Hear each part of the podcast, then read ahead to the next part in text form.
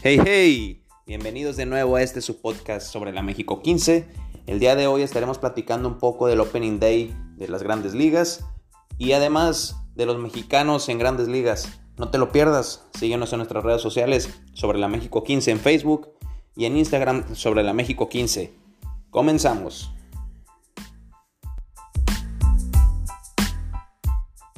Muy buenas noches a todos, a toda la gente que nos está sintonizando de, nueva cuenta en un episodio más de Sobre la México 15. Muchas gracias por estar ahí al pendiente. Buenas noches, compañeros, ¿cómo están? De nueva cuenta. Hey, hey, hey, buenas noches, buenas noches. ¿Cómo están todos los que nos están viendo y escuchando? Aquí andamos más, un día, este, perrón, un lunesito cargado de muchas noticias deportivas del béisbol, del fútbol a nivel internacional, etcétera. Acompáñenos. Mi gente, bueno, hay mucha actividad ahorita. Vamos a, a platicar así como dice nuestro tema, nuestro tema principal, eh, un poco de los mexicanos en las grandes ligas. Y la verdad es que tenemos ese temita muy, muy caliente. ¿Por qué? Porque cada vez vemos menos mexicanos en grandes ligas y cada vez vemos a alguien o alguno que pueda sacar la casta o que sea un estelar en un equipo de grandes ligas. Entonces, lo que comentábamos ahora en la semana nosotros es que, ¿qué le falta al pelotero mexicano para ser trascendente en una, en una liga tan importante, en la liga más importante de béisbol? Ambición, compadre. Ambición, ganas, eh, dedicación. Este, digo, se ha venido platicando mucho este tema, ¿no? Y creo que ya es un tema trillado del por qué México, teniendo tanto talento en, en, en todas las disciplinas, ¿por qué no explota, no? Es porque realmente aquí el deportista es muy bien pagado, o sea, te vas a una liga de fútbol profesional, te vas a una liga de fútbol profesional, aquí los deportes son muy bien pagados y no ven tanta la necesidad de estarse, de emigrar al extranjero para, para probar suerte, ¿no? O sea, mmm, lo tuvimos con el Chepe, el Chepe nos comentó un poquito sobre todo ese proceso que, que, que viene siendo un proceso largo, un proceso difícil, pero ¿cómo te puedo decir? Aquí en México se queda muy conforme pues con lo que tiene aquí. Entonces yo pienso que en el béisbol pasa muy igual, si no es que, que es un caso idéntico. El beisbolista mexicano no da el extra, no da el extra, este, estando allá, no demuestra completamente sus cualidades. Y es que probablemente pueda haber un tema muy importante por ahí que digan, ah, es que el país estadounidense, el país dominicano, o un Venezuela, o un Cuba, este, ahí nacen con el deporte o nacen con el talento nato, etcétera. Pero no, yo digo que no, yo digo que el deporte está eh, eh, en, en, en, todas las regiones, en todos los países, este, pues solo depende de la ambición, ¿no? O sea, ahí es donde marca diferencia. El deporte está para todos, como dices. Este, ¿qué le falta al pelotero mexicano? Yo creo que le, que, como dices, no dar el plus veo, este, pienso a veces que el pelotero es, conformista, como, como lo dices, este, y no, no busca figurar, no busca, pues busca estar cumpliendo en otras cosas, pero pienso que en lo profesional no. Hay pocos peloteros mexicanos que han brillado, sido exitosos en grandes ligas y, y creo que esos son los mexicanos que han podido dar el plus, porque otros países abundan, ¿no? El éxito de, de sus peloteros a lo mejor tiene que ver con, con pienso, con academias de, de trabajo en, en, sus, en sus países. Por ejemplo, aquí cuando firman un mexicano, ¿por qué lo mandan a Dominicana? Porque allá es, la, es el semillero, o sea, todo el mundo sabemos que es el semillero allá, entonces posiblemente también tiene que ver con, con eso, ¿no? Que, que no tenemos nosotros esas escuelitas, vamos a llamar, esas academias, o a lo mejor las academias que tenemos no son lo suficientemente capaces de, de nutrir a, a, un pelotero, o sea, eso puede ser, es algo que, que también lo había pensado y, y, y, pienso no eso no que, que nos, a lo mejor no estamos preparados nosotros como país para preparar a ese tipo de peloteros yo veo yo veo mucha mucha cuestión en, en como platicamos eh, la cuestión del hambre o sea el hambre literal literal eh, no digo que todos los peloteros sean el mismo caso pero se sabe de muchos peloteros dominicanos o del país dominicano que es un país pobre. Entonces, ¿qué pasa? Se sabe de muchos peloteros o muchos prospectos que no tienen ni para comer y que saben que la única salida que tienen es en prepararse para jugar béisbol, a, a morir todos los días, día y noche, y apenas así. Entonces, a lo mejor nos falta eso como mexicanos, eh, ser más ambiciosos, como comentaba Cristian, ser más ambiciosos, ser más disciplinados, ser menos conformistas. ¿Por qué? Porque material hay, talento hay, o sea, pero ¿por qué no se explota? ¿Por qué no hay unas academias, como dice mi compadre Canelo, que traten de desarrollar a todos los peloteros que existen actualmente? O sea, vemos, vemos el caso ahorita de la Liga Mexicana. No hay, no hay academia. No hay academia. ¿Por qué? O sea, los equipos no le quieren invertir probablemente o vienen un, año de pandemia que no les, ha, no les ha ido bien en las finanzas, lo, lo que tú quieras pero por, esa misma razón podemos decir que no hay tanto talento mexicano en grandes ligas. Otro de los casos que, platicábamos, que platicábamos anteriormente en el fútbol, eh, los equipos inflan demasiado los peloteros, inflan demasiado sin tener el talento o, o valer tanto, entonces pues cada vez se van menos, entonces van a Dominicana que saben que tienen talento, cuestan menos y pues de volada hay un chorro de dominicanos y latinos en grandes ligas. Sí, sí, sí, o sea, es, un tema que, que viene trascendiendo durante muchos años del por qué el mexicano no llega, o sea, mm, la verdad yo estoy muy en contra, yo estoy muy en contra de los, de los, de los, de los conformismos, ¿no? Y de las comparaciones del por qué México sí, eh, Dominicano, Venezuela no, cuando estamos hablando que el, el, el, la pelota, hablando de la pelota caribeña, pues el país de México tiene muy buenas ligas, ¿no? Profesionales eh, en verano y en invierno este, me, ¿por qué lo hacen o por qué, por qué destinan todo este tipo de, de tiempo y, y, y, de necesidades sobre las ligas por el negocio? Aquí estamos hablando de que aquí es 100% negocio, es comercio 100% los, las ligas locales que hay, este, hablando de, de la liga de verano y la liga de, del Pacífico. Y asimismo, esto es lo que pasa con los peloteros. Mira, te voy a dar un ejemplo simplemente. Aquí un pelotero firma para grandes ligas, le da un bonito y pues ese bonito prefiere, en lugar de invertirlo en su físico, en su dedicación, en su suplementación alimenticia, en su personal trainer, este, no sé, o sea, cada quien hace con su dinero lo que quiere, ¿no? Pero la gran mayoría de todos los peloteros que firman para grandes ligas, ¿qué es lo que hacen? Primero, número uno, se compran un auto. Se compran un carro, un carro deportivo, un carro del año, se puede decir, cuando hay otras prioridades. Entonces, acortas muchísimo tu recurso para prepararte posteriormente, ¿sí? O sea, en lo personal, ¿qué es lo que yo hiciera, qué es lo que yo hiciera con un, con un, con un bono o con una firma de un millón, de dos millones de pesos si firmara para Estados Unidos? Simplemente, o sea, ¿qué es lo que hiciera yo? Atenderme nutricionalmente, cuidar mi suplementación alimenticia, cuidar lo que es mi preparación física. ¿Por qué? Porque eso es lo que me va a repuntear. Eso es lo que me va a ayudar a exprimir mi talento del por qué me firmaron, ¿sí? Más sin embargo, ¿cuál es la mentalidad de los peloteros mexicanos aquí? Comprarse un auto deportivo, hacer o comprar este, ropa de marca, empezar a, a vestir un poquito mejor en lugar de cuidar sus, su, su futuro o, su, o, sus bienes. Digo, pasa bastante eso. ¿Por qué? Porque el pelotero mexicano sabe que se va a ir a Estados Unidos. Bueno, primero, como dice mi compadre Canelo, sabe que primero se va a ir a Dominicana y si cruza el filtro de Dominicana, va a lograr llegar a Estados Unidos. Más sin embargo, el pelotero mexicano, si sabe o se da cuenta de que no la va a armar en Estados Unidos, él ya sabe que va a tener un puesto seguro en la Liga Mexicana de Verano, donde va a llegar y no va a cobrar como los, como los novatos normalmente cobran.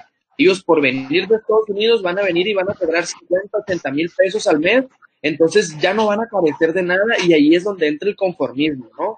Entonces, Vienen todavía esos, llegan al draft de Liga Mexicana del Pacífico, se acomodan en un buen equipo por, por haber sido firmados, por haber estado en AA, en AAA en Estados Unidos, y, y, pasa lo mismo. Vienen y cobran un sueldo de 80, 90 mil, 100 mil, 120, si, si bien les va, al mes con 100 mil pesos, Adolfo, o sea, te puedo, te puedo asegurar que ni un neurocirujano los gana.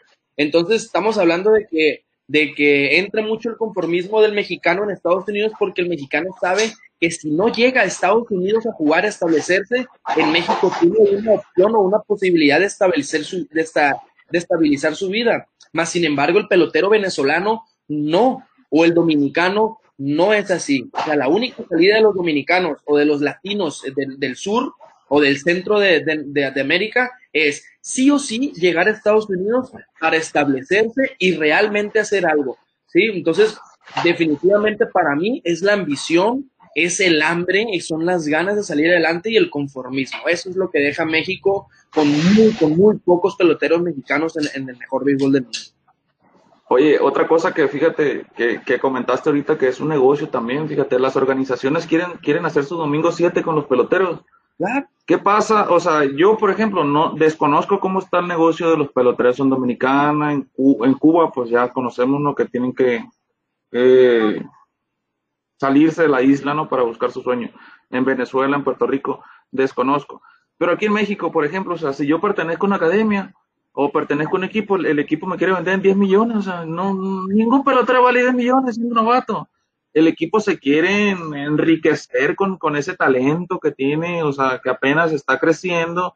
Y esa es otra cosa que, que, que también los equipos, pues no se fijan. Oye, pues mejor me voy a Cuba, mejor me voy a, perdón, a, a Dominicana, Venezuela, donde voy a pagar lo que me están cobrando en México por seis peloteros y te puedo apostar que uno de esos es superestrella. Entonces, aquí también tiene que ver muchas organizaciones, por eso platicaba ahorita de las academias.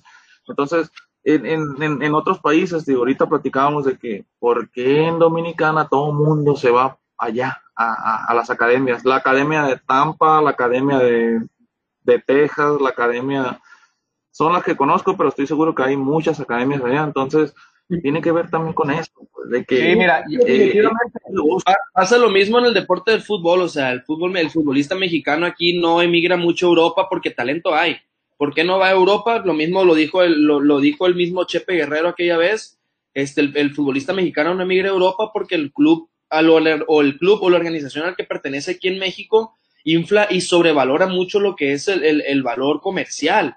Entonces, Imagínate tú con querer comprar a un futbolista mexicano en 10 millones de euros. Si te vas para Argentina o Brasil, te puedes comprar 5 o 10 este, futbolistas de la misma calidad este, y, y, mucho más baratos. Entonces, estamos hablando de que el, el beisbolista mexicano aquí está muy este, sobreprotegido por sus clubes, por sus organizaciones, y eso también es una barrera y impide bastante para que nos den la oportunidad de estar en el, en el béisbol estadounidense. ¿Y, qué pasa, y qué pasa, qué pasaba antes, no? Eh, muchos peloteros firmaban directo para grandes ligas y los castigaban. ¿Pero por qué? Porque, oye, se, se, dieron cuenta de que si firmaban con un equipo mexicano y luego posteriormente firmaban con un equipo de grandes ligas, primero que nada les quitaban el 75% de su bono. Eso es una. Y luego no los dejaban desarrollarse, o sea, no los dejaban venderse como, se, como es. No sé, o sea, simplemente creo que son muchos factores los que influyen en este aspecto de por qué no vemos tantos peloteros en grandes ligas mexicanos. claro. ¿Por qué? Calidad hay, calidad hay y se ha demostrado. Desgraciadamente, eh, vemos la, ahorita la lista de, la, de, de, los peloteros que bajaron a triple A.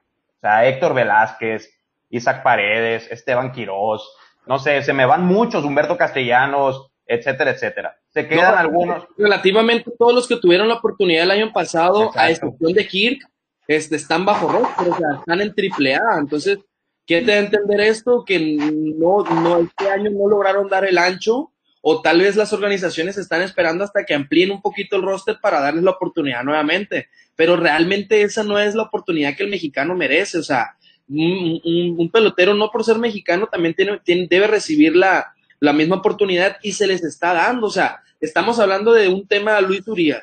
Luis Urias, que ahorita acabo de leer un post de que normal, de que siempre sí va a estar en, el, en la organización, eh, en el Opening Day, o sea, siempre sí va a estar en el roster inicial de la temporada, pero estamos hablando de Luis Urias, que ya tiene aproximadamente 7 o 8 años en Estados Unidos y no ha logrado dar el repunte que nosotros estamos esperando del, de Luis Urias. ¿Será? ¿Será que es todo lo que puede dar Luis Urias? O sea, entonces pasa lo mismo también con, con Isaac Paredes. Nosotros teníamos una, una proyección de Isaac Paredes como el próximo Miguel Cabrera, como nuestro Mike Trout mexicano, como nuestro Fernando Tati, cuando realmente ni siquiera le llega a los.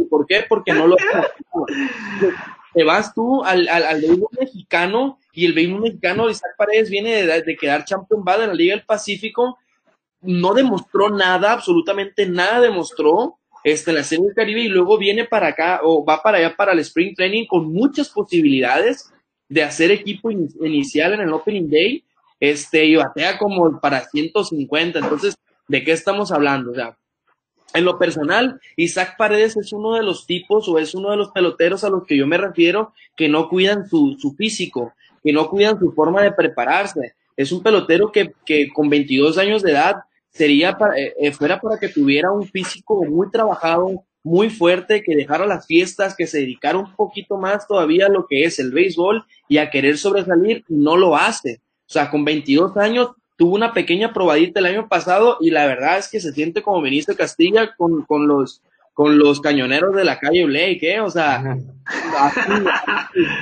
llegó a México como el caballo y nadie me toca a mí, yo soy el más caballo y va a Estados Unidos nuevamente, no demuestra absolutamente nada y pues mira, volvió a donde debe estar, a triple A.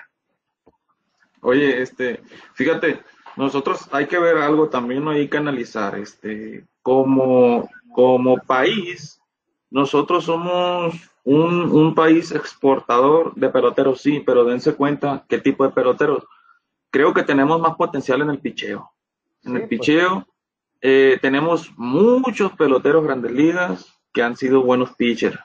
Peloteros que han sido bateadores pocos, un Vinicio Castilla, un Erubiel Durazo, eh, un, un, Benjamin Hill, eh, ahora Isaac Paredes, un Kirk, ahora nuevo, pero háblame, este, ahorita que lo que tú dices, este, no se preparan bien como peloteros, o ¿Quién ha desarrollado un físico este, como otros peloteros? Te, voy a hablar de un Ronald Acuña, de un...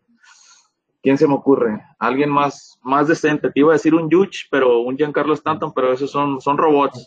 Sí, son fuera No, no, y es que mira, relativamente, relativamente Fernando Tatis, Acuña, no son, no son que digas tú que tienen unos físicos muy, muy imponentes, ni tampoco estamos hablando de que Javi Baez también tiene un físico muy imponente pero pues tienen talento y lo demuestran años con años. O sea, si tú sabes que no tienes talento y tienes muy complicado lo que es tu posición en, en, el, en el béisbol, del, en el mejor béisbol del mundo, pues por lo menos empieza cuidándote por tu físico, ¿no? Que es lo que te va a dar de comer muchos años, ¿sí?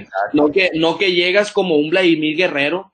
La verdad a mí se me, se me hace bastante tosco, muy gordo, muy grande, muy tosco. Este, y, y, pues bueno, ya lo cambiaron a primera base, ya no va a agarrar la tercera base. ¿Por qué? Por lo mismo, o sea, está muy gordo, está muy pesado, no es un atleta, él nada más va a estar ahí para batear y aporrear. O sea, pues estamos hablando de Isaac Paredes tiene un físico muy similar, 20, 15, 20 centímetros menos, pero está igual de panzón y de gordo. Este, sí, o sea, relativamente hay que hablar la verdad, pero no batea ni la mitad de lo que batea Vladimir Guerrero Jr., entonces estamos hablando de que no es un potencial mexicano. Y sí, lo que comentas ahorita el Canelo sí es muy cierto. Sí, porque México sí destaca mucho el picheo. No sé, tal vez porque por los, por los, por los tipos de picheos que aquí se manejan en el béisbol mexicano. ¿Sí? O sea, que el slider, que el cutter. Sí, no son tanto velocistas, no son velocistas, pero son moñeros. No, no son, no son pitchers muy fuertes que ya tu, este, rondan las 98, 100 millas, porque realmente nomás el chupo, este, Reyes nada más. Este, y de ahí, pues, párale de contar. O sea, el resto de los mexicanos andan entre 92, 94 millas, pero tienen un muy buen repertorio. Entonces, al beisbolista mexicano en el bateo hace falta aplicarse un poquito más y trabajar como realmente debe trabajar. O sea, ¿por qué? Porque escuelas y antecedentes sí hay, como lo dices tú. Tienes a un Freddy Sandoval que duró muchos años en Estados Unidos. Tienes a un Alfredo Mesa que también estuvo muchos años en Estados Unidos. Este, tienes a un eh, Castro. Castilla, tienes a un Erubiel Durazo, que estuvieron muchos años en Estados Unidos y, ellos triunfaron. ¿Por qué? Porque estuvieron aproximadamente 5 o 10 años en Estados Unidos, se establecieron eh, e hicieron números en, el mejor béisbol del mundo y ahorita aquí están, tanto de managers como de coach o ya fueron algún tipo de, instructores, etcétera. Entonces, talento hay para que los, jóvenes mexicanos se, se mejoren en ese aspecto pero pues vamos a lo mismo, hay mucho conformismo porque saben que aquí tienen un puesto seguro y un sueldo seguro. Sí, claro, es como, como lo seguimos platicando, ¿no? La verdad es que influyen muchos factores, lo repito, no podemos decir que, bueno, como comentaba Canelo, los pitchers se supone que llegan un poco más fácil, Y con esto no, no, no, con este, con estos comentarios no queremos denigrar ningún pelotero. Sabemos que no es fácil para nada, para nada llegar a grandes ligas. Ojalá hubiéramos tenido la oportunidad nosotros de tener esa, esa tacita de café o lo que nosotros queramos. Simplemente como mexicano queremos ver a más peloteros en, este, sentirnos más orgullosos de todos los peloteros que están en Estados Unidos. Actualmente, pues Julio Urias sí es un ícono, eh, Adrián González, que en su tiempo, pues no es 100% sangre mexicana, pero pues lo, sentimos como mexicano, que es uno de los últimos peloteros bateadores que triunfó en grandes ligas y ganó mucho, mucha lana en grandes ligas. Entonces, creo que hace falta, como dice, mucho trabajo, ambición y compromiso, disciplina más que nada en este, en este aspecto para cuidarse su físico, para cuidar su alimentación, para cuidar muchas cosas, ¿no? Es, es, es, uno de los, de los temas de los que queremos hablar. Igual vamos a hablar un poquito del, del Opening Day, que falta prácticamente tres días.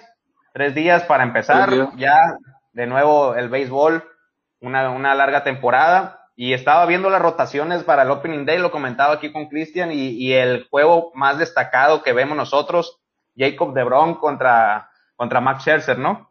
Sí, sí, sin duda va a ser un duelazo ese, ¿eh? O sea, también está por ahí este, un, un Ryu contra un Gerrit Cole que también va, va, va, va a ser chispas. Este, dos buenos equipos que también están muy bien armados y, y pues bueno, hay que esperar, en tres días comenzamos con la fiesta. Se viene lo bueno en la MLB, ¿no? A, a, diferencia de ustedes, yo pienso que, que este año va a mermar mucho para, para Max Scherzer. Para mí, desde mi punto de vista, ya dejó de ser el caballo que, que fue. Ahorita el as indiscutible de la Liga Nacional, Jacob DeGrom. A mí me gustaría ver un Jacob DeGrom contra un Trevor Bauer, a mí me gustaría ver un Jacob DeGrom contra un Blake Snell, contra un Yu Darvish, ahí. Pero siento que Scherzer ya, ya, ya está mermando.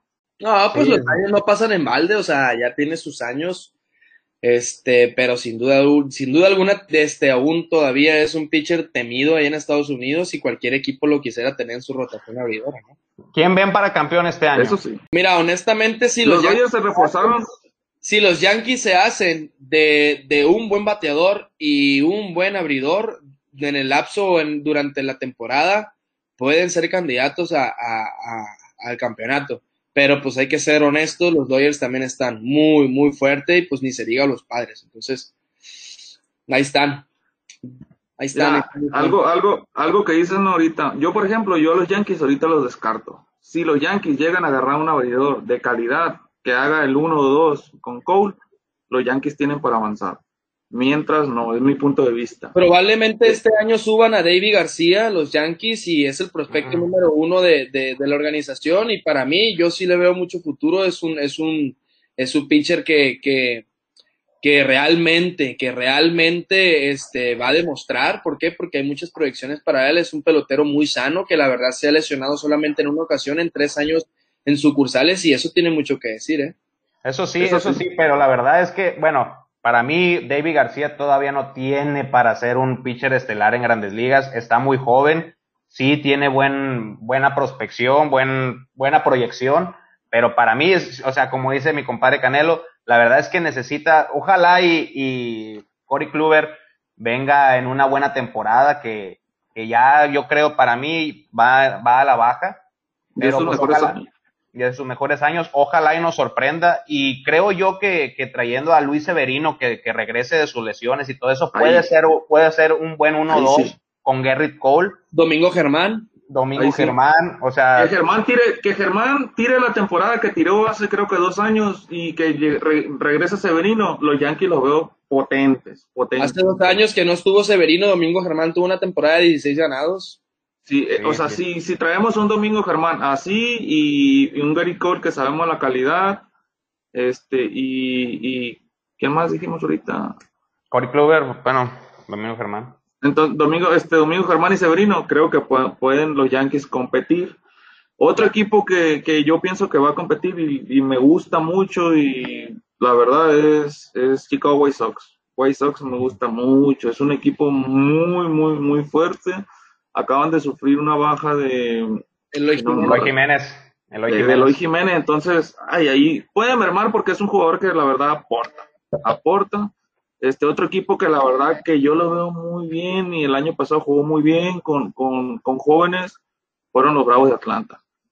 Eh, a mí me gusta mucho, cuando Ronald Acuña está jugando, el equipo es otro. O sea, a mí me gusta mucho ver a Ronald Acuña, eh, tienen muy buenos pitchers. Freddy Freeman. Eh, sí, un Freddy Freeman que, que, fue el MVP, o sea, creo que, que pueden hacer algo, pueden hacer algo, o sea, y no, o sea, no vamos a descartar a los Dodgers, a los padres, que fueron los equipos que, que se armaron bien.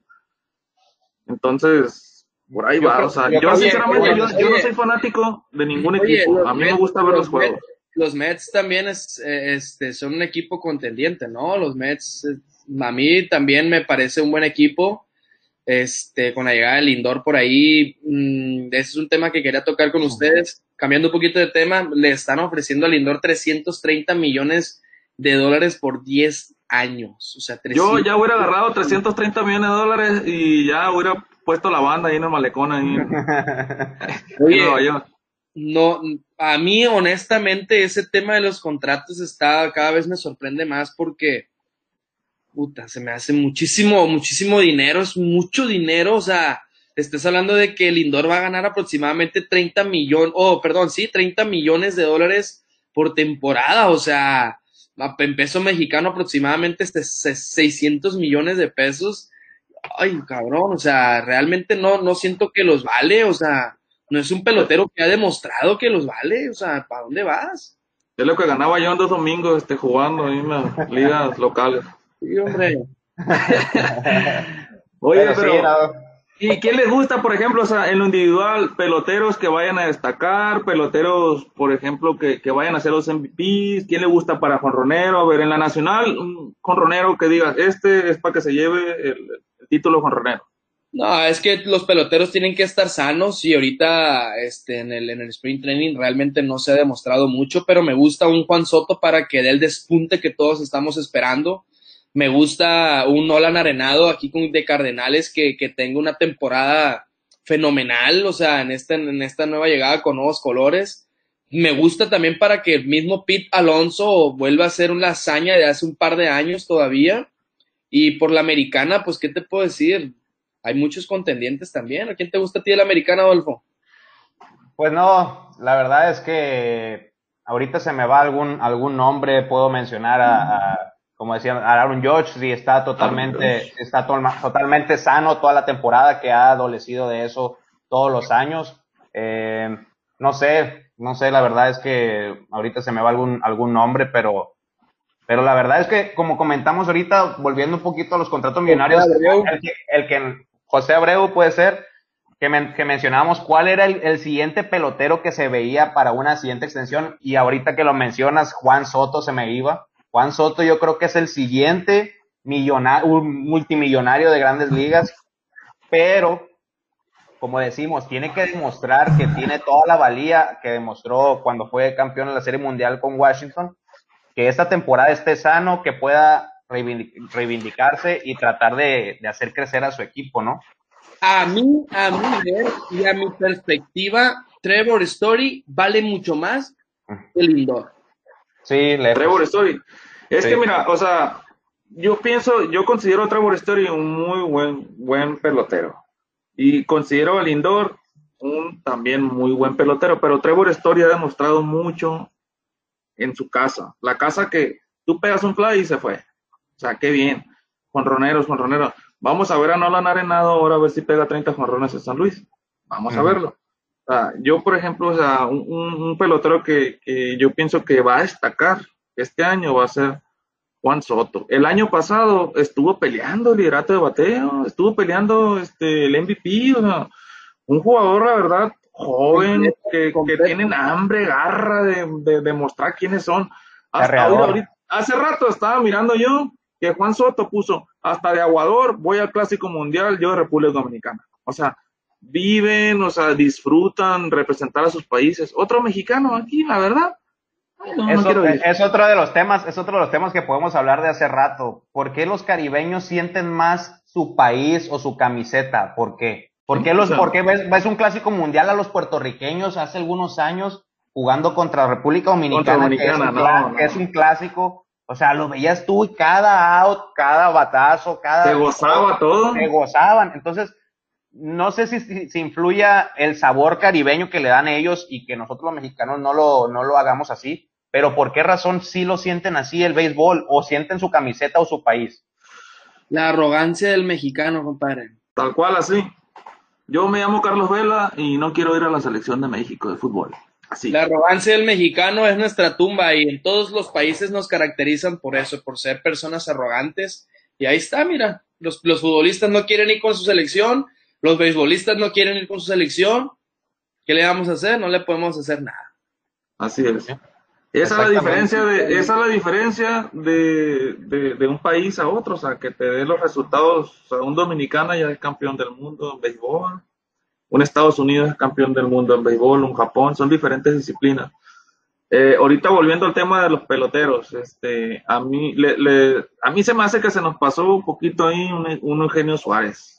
Eugenio Suárez, un doletero que no, ya, la bola. Ya, es un, ya, es un, ya es un pelotero grande que yo pienso que sus mejores temporadas ya las tuvo, ya no creo que vuelva a tener. Para mí tampoco, para mí tampoco. Y otra persona que no es grande, pero que lo veo zarandeando la bola este año, se llama nada más y nada menos tercera base de Houston, Alex Breckman. Me gusta Alex Breckman, ¿eh? Ese cabrón Alex es muy Breckman, bueno. Yo, yo lo, lo, mismo que acabo de decir ahorita Eugenio Suárez, de que yo pienso que ya, ya dio todo lo que tenía que dar. Lo, a veces lo pienso cada inicio de temporada, lo pienso yo de Alex Breckman. Y digo lo mismo, yo pienso que este año no le va a ir tanto como el año pasado también. Y no, me cae la boca, es el primero que me cae la boca, o sea, termina siendo tercero o cuarto en la alineación de los Astros, con arriba de 100 producidas, con 30, 35 jonrones, o sea, liderando en su equipo en lo que es las producidas anotadas, el OPS, o sea, muchísimo, muchísimo, la verdad es un pelotero muy completo y yo pienso que es actualmente una de las caras del equipo de Houston, ¿eh? Por encima. Un, un pelotero sin mucho ruido, ¿no? Un pelotero sin mucho sí. ruido, sin hacer mucho ruido, sí. eh, teniendo un, un, Carlos Correo Altuve por un lado que, que, normalmente se llevan los reflectores y un Alex Bregman que, que, sin hacer mucho ruido es el que saca el jale. Más, para mí, mejor que Carlos Correa y sí, que actualmente ahorita que José Altuve, porque estábamos viendo hace poquito, esta semana o la semana pasada, que está teniendo una pésima, un pésimo sprint training. ¿Qué ha pasado? O sea, desde que pasó la, la cuestión de los astros, que les descubrieron la, las señas, no sé si está clavado en eso o algo, pero, o sea, se ve demasiada la diferencia de, de ese Altuve cuando estaba con las señas a este Altuve actualmente, ¿eh? Pues no lo mismo, o sea, la verdad, es ventaja. Es ventaja. Uh -huh. Saca tus conclusiones. La verdad, es ventaja. Entonces, si yo juego con ventaja sobre ti, obviamente te voy a ganar, entonces es ventajoso. Saca tus conclusiones, saca tus conclusiones. Sí, sí, sí, no, o sea, aquí preguntan, hay un reporte donde mencionan que es muy probable que Dustin May termine como cerrador de Dodgers en lugar de Jensen. Suena hasta lógico a cómo han dado Jensen en los últimos años. Sí lo, oye, sí lo leí, ¿eh? oye, yo miré a Dustin May ahora hace días, no mames, llega 99 100 millas, o sea, estamos hablando de que un Dustin May está muy duro y la verdad es que Jansen ha venido haciendo los, el trabajo regular a mal no es un, no es un cerrador confiable y, y, y no, o sea, Dustin May, la verdad a mí me gusta muchísimo, incluso me gusta mucho para abridor también, ¿eh? Yo creo que le van a dar la oportunidad a Jensen los, a, la, a, lo mejor la primera mitad de temporada, de hecho sí, mencionaba... Los campeones, son los campeones y... Mencionaba un... Pues, se fajó, ¿no? Mencionaba un reportero Fíjate. en Estados Unidos exactamente una fecha, una fecha cuando Jensen iba a, ser, iba a dejar de ser cerrador de los Dodgers y iban a poner a, a Dustin May. Esa, esa gente es súper analista, nosotros somos medio analistas. Oye, este, fíjate que, que yo sí le veo, yo, yo sí le veo este materia para que sea cerrador, pero creo que antes, antes que, que May están este Graterol, güey. No, tira fuego ese amigo. Y ahorita las características de los cerradores, le tira piedra, piedra pajón que llega a 100. Un, un por ejemplo, un Jensen, tira 90 millas, ¿no? Ahorita cualquiera te ve 90 millas, este. Sí, hasta güey, mis mejores tiempos pateaba 90 millas. Mucho la bola, o sea, Jensen tira muy buena cortada y eso es lo que lo tiene ahí en esa en esa posición por todos sí, estos años. Sí, pero su cortada, su cortada llegaba a noventa y tantas, noventa y cinco, ¿no? puede ser un preparador o incluso Dustin May puede ser un preparador, este, y Graterol entre a, a cerrar los juegos. Puede ser, o sea, ¿por qué no? Pero pero son dos proyecciones para los Dodgers que tienen ahí, entonces yo creo que va a haber mucho, muy poco margen de error para Jansen este año porque tiene dos personas allá atrás de él que rápidamente lo pueden, lo pueden suplir, ¿eh? Sí, totalmente. Y de hecho, ahorita publicamos ahí en la página de Facebook, por cierto, recordando a la gente, síganos en Facebook, sobre la México 15, en Instagram, sobre la México 15, igual en Spotify, sigan nuestro podcast, aquí el audio cuando no nos puedan ver, eh, vamos a estar subiendo igual todos los episodios. Mencionábamos ahorita a Rogne Odor, un pelotero de muchos años que está desde los 16 años con los Rangers de Texas y que no, vas, no hizo el roster de, del equipo.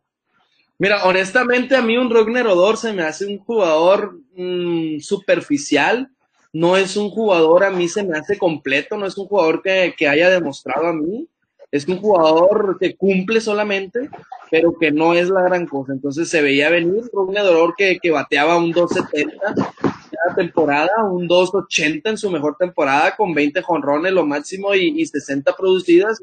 La verdad no es un pelotero que, que vaya a extrañar los Rangers, ¿eh?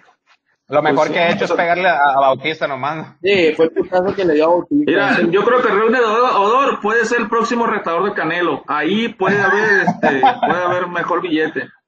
Que se sí, 168 libras. Ahí va a ser, ahí va a ser. La neta es que, bueno, lo conocíamos como, como un pelotero franquicia junto con Elvis Andrews, que ya pasó a los, a los Atléticos de Oakland. Pero bueno, a, a cada quien le sorprende que no, que no estén en, el roster del Opening Day, ¿no? Igual, una mención especial, yo creo que Alejandro Kirk, un mexicano que ha demostrado que tiene la capacidad de batear y de hacer bien las cosas, por lo mismo se quedó con el equipo de, Azulejos. Uno de los, de los peloteros que mencionábamos que tuvo la oportunidad la temporada pasada de debutar y que se quedó este año. y aprovechó, o sea, es un pelotero que batea, ¿eh? Sí, sí, sí, o sea, tiene, tiene mucha facilidad de batear batea para promedio y, choca mucho la bola y es un pelotero como, como dices tú, calladito, o sea, seriecito y hace el trabajo y, pues ahí está representando a nuestro país, uno de los pocos bateadores. Y por ahí también Ramón Urias que está peleando también este iniciar en, el, en la novena y de, este, de los de los Orioles de Baltimore también para comenzar el su primer opening day como titular ahí en la segunda base que también ha estado haciendo las cosas muy bien.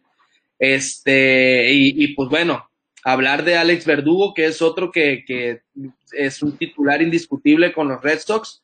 Y, y, bueno, párale de contar, ¿no? De bateadores y de abridores de pitchers, ninguno va a abrir Opening Day, ¿no?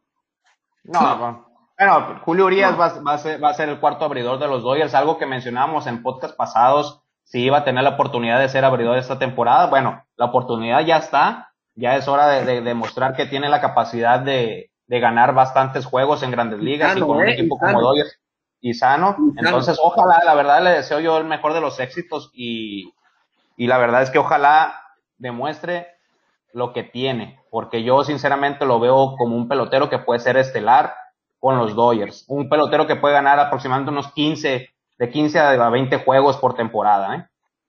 Claro, claro, necesita enfocarse, ya la oportunidad ya está, él tiene que hacer el trabajo. Este, ahorita platicabas de, un mexicano que vaya a abrir un Opening Day, ¿no? O sea, el que más se le acerca puede ser Clinton Kercha, que su abuela, tía abuela, fue conocida de un mexicano. Eso es lo más cercano que tenemos, ¿no? Su tatarabuelo es de acá, de, Chihuahua. Es de Guasave, es de Guasave. de muchos. Oye, saludos, saludos. Este, el Chufo Zuna, ¿qué para con el Chufo Zuna? No se ha escuchado nada todavía, ¿no? Lo último que se supo era que el Chufo Zuna fue a Dominicana a hacer un, hacer un, un tryout, este, un showcase para allá, a ver qué equipo le interesaba, pero realmente yo creo que el tema del Chufo Zuna está muy delicado, ¿por qué? Porque no puede, ningún equipo se atrevería a, contratarlo con, con un, con, con cifras de, de triple ceros, este, sabiendo que tiene un problema ya arrastrando en su brazo, recordando que el Chufo Zuna está delicado de su brazo y él merece o él tiene que ser eh, operado, o sea, lo que haga de aquí en adelante Chufo es bajo riesgo de que él pueda pasar algo más, pero pues ya él no está para, para firmar con un equipo una temporada, ¿no? Él, yo pienso que él está para un contrato grande de tres a cinco años por lo menos. Y, bueno, yo pienso que este año se va a quedar fuera de los rosters de, de, grandes ligas. ¿Qué piensan ustedes? Ojalá y no, ojalá, que no. ojalá y no. Ojalá y no, como comenta mi compadre, la verdad es que es un pelotero mexicano, sinaloense, que ha brillado en sus temporadas que ha tenido en grandes ligas. Eh, desgraciadamente, pues esa lesión que acaba de tener o que, tuvo no le ha podido, mm, no sé, no ha podido contratarse con algún equipo contendiente. Yo pienso que él está pidiendo un contrato multianual y que nadie se lo quiere dar. Yo creo que por eso yo creo que por eso no se ha podido amarrar con ningún equipo. Sí, es que hay mucho riesgo, fue lo que te estaba comentando, pues hay mucho riesgo de que, por ejemplo, él pueda tirar bien los primeros 20, 30 juegos, pero se pueda lesionar, entonces ya no es garantía para los equipos que le vaya a ofrecer un contrato de, de 30, este, de 30, 80, 100 millones de, de, dólares y pues relativamente pues no es, no es algo viable, ¿no? No es garantía para las organizaciones. Yo pienso que que yo lo más factible sería que, el Chufo tuviera la oportunidad de ser intervenido por segunda vez y pues bueno, a esperar qué onda. La verdad es que ojalá. Ojalá que no se quede fuera, la verdad. Igual hay una mención ahí, soy Carrillo, un picherazo de, zaraperos de, de, Saltillo, que próximamente vamos a estar en contacto para invitarte aquí con nosotros a echar la platicada. Espero estés en la mejor disposición porque nosotros tenemos la intención de, invitarte a platicar también, ¿no? Eh, pues yo creo que, vamos a terminar aquí, compañeros. Eh, la verdad, una, una estupenda charla, la verdad me gustó mucho cómo, cómo comentamos y, es un tema del que podemos hablar muchísimo tiempo, ¿no? Muchísimo tiempo y de muchos muchos temas. Y pues igual a, toda la gente agradecerles por, por estar conectados aquí. igual sigan nuestras redes sociales, como repito, sobre la México 15 en Facebook, sobre la México 15 en Instagram. Y de igual forma, pues aquí seguimos. Aquí eh, Estoy bien jodido con la coordinación, güey. O sea, ir a Compadre, pues no lo firmaron porque está bien jodido con la coordinación. Sobre la para cerrar, este, Mosco Redondo, también. Mosco Redondo, 10 años con Dodgers, 670 millones de dólares. Mala yo. Mala yo. Fíjate que no, no, les digo, ya para cerrar, este también aquí un saludito a nuestro amigo Iván Rodríguez, que hace, hace semanas estuvo con nosotros. Me tocó saludarlo aquí en, el, en los campos de béisbol. Saludos, caballón. Eh, y ya para, para cerrar, este, yo me voy con mis pronósticos de MLB este 2021. Me gusta el equipo White Sox. Me gustan los White Sox. Me gusta para el pitcher del año Lucas Yolito y me gusta para el bateador ¿Qué más va a destacar? Ronald Acuña. Los típicos tuyos, los típicos tuyos. Eso me gusta. Yo, yo sinceramente, para mí, ojalá y los Yankees estén sanos y lleguen a la Serie Mundial. Eh, pero yo creo que va a estar entre Dodgers y Padres por la Liga Nacional. Y yo creo que, que White Sox puede sacar la casta esta temporada, ¿eh? Sí, yo igual, yo voy por, por Yankees, pero yo voy por Yankees y me gusta mucho el equipo de Azulejos de Toronto. Este, con la llegada ahí de George Springer también, este, son un, son un, un buen candidato. El año pasado Ryu tuvo una temporada enorme, fenomenal, que yo la verdad no recuerdo haberle visto una temporada así con los Dodgers. Este, yo pienso que tumbó toda la maldición o toda el, el, el, la tensión o todo lo que, lo que cargaban con él me gusta, me gusta, perdón, me gusta este Azulejos, me gusta Yankees por la americana y pues voy igual, este me gusta Padres y me gusta Dodgers por la nacional. Y no sé, espero espero este que un pelotero me sorprenda este año, pero yo igual pienso que Juan Soto sería la opción que va que va a destrozar este año las ligas mayores. Sí, la verdad es que hay mucho talento y ojalá y Ojalá y nos sorprenda también otro equipo por ahí que los Marlins lleguen a la Serie Mundial o algo así. El año pasado a mí me sorprendió los Marlins, ¿eh? Sí, sí, Un Sixto Báez que tiraba, Sixto Sánchez, que tiraba lumbre el amigo ese. Muy duro. Así es. Peloteros muy, muy jóvenes, pero que sacaron la casta. Hay, hay un bueno, de Marlins, también un abridor, Acuña, creo que Ureña. Muy durísimo. Ureña. Ya hay, hay otro que se llama Alcántara. Ah, le ronca el amigo ese en la piedra también. Bueno, entonces, eh, familia, familia de Sobre la México 15, para recordarles nada más que nos pueden enviar un mensaje este, ahí por vía inbox, este, por recomendaciones, alguna crítica, alguna, si quisieran tener algún invitado, este, claro, que esté al alcance de nosotros.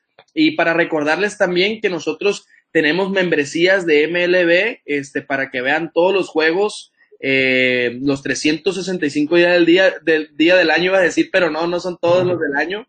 Este, toda la temporada, todos los equipos, todos los juegos, incluso pueden ustedes guardar los juegos para verlo otro día en la mañana, etcétera, este, a muy bajo costo, ¿eh? Entonces se pueden contactar con nosotros aquí en la página sobre el amigo 15 buscando tu membresía y nosotros con gusto te proporcionamos alguna. ¿Sale? Igual también mencionar, vamos a mandar a hacer unas gorritas para, para regalar a la gente, a esa gente fiel que ha estado aquí con nosotros desde que inició el proyecto. Así es. Entonces, aquí vamos a estar. Muchas gracias, compañeros. Buenas noches. Buenas noches a toda la gente. Muchas gracias por estar conectados. Saludos. Y sobre la México 15 andamos. No se olviden. Sale, vale, familia. Hasta luego. Buenas noches. Saludos. Buenas, buenas noches, compañeros. Muchas gracias.